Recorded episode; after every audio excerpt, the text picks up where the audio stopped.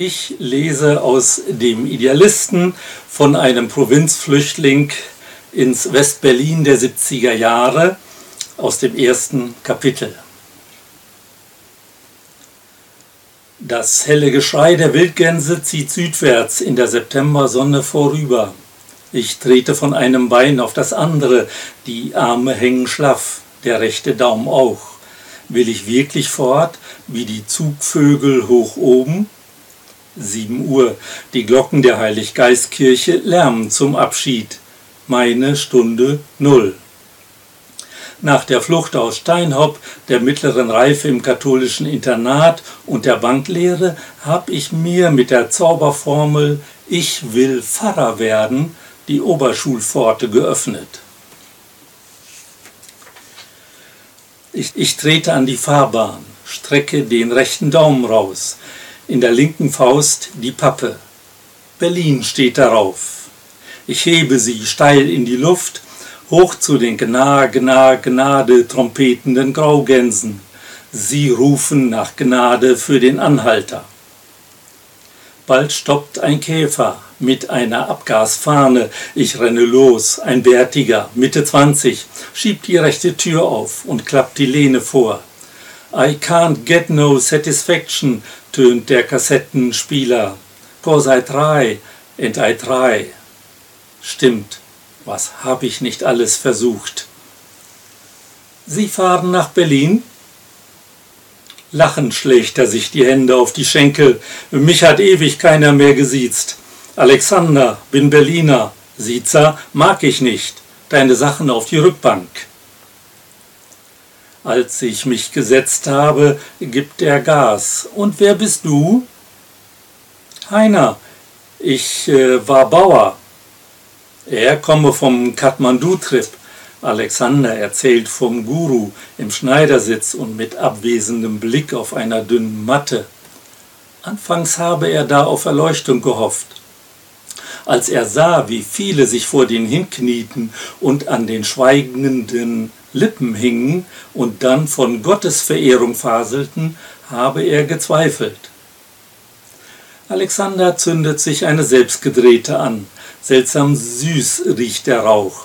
Schwarzer Afghan, willst du auch? Ich schüttle den Kopf.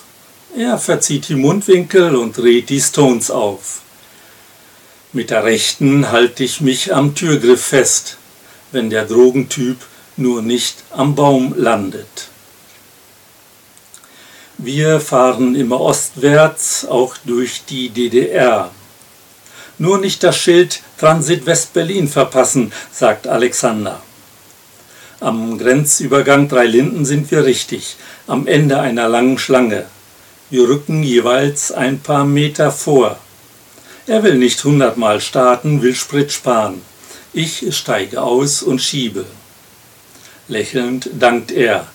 Ich gehe ins Exil nach Kreta, kannst meine WG-Bude haben, für nur 50 Mäuse.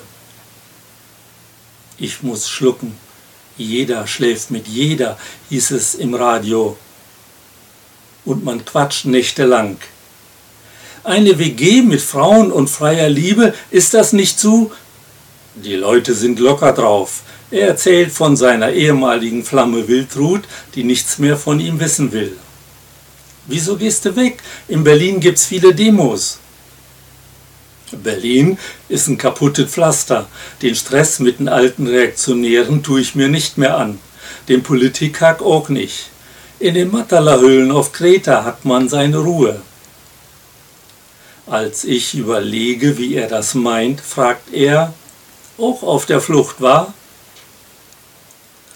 Die Friedhofsruhe in meinem Bauernkaff steht mir bis hier. Mit dem Abi kann ich endlich weg Soziologie studieren. Und das macht glücklich? Ich hab mal in Germanistik und Politik reingerochen, aber Selbstverwirklichung geht anders. Ich will wissen, warum es so ungerecht zugeht. Wir haben auf dem Bauernhof geackert, geackert mit elf Kindern, immer am Rande des Ruins. Und es hat hinten und vorn nicht gereicht.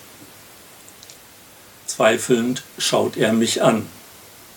Im Bad hängen Tabakkrümel. Ein Berliner ohne Gerechtigkeitssinn? Wohl ein verwöhnter Artsohn, der von Armut keine Ahnung hat. Nach dem Verlassen der Grenzkontrolle glänzt das Schild Berlin im Scheinwerferlicht vor uns auf. Entkommen. Gleich zwei Grenzen trennen Steinhoop von Berlin. Mauer verstärkt.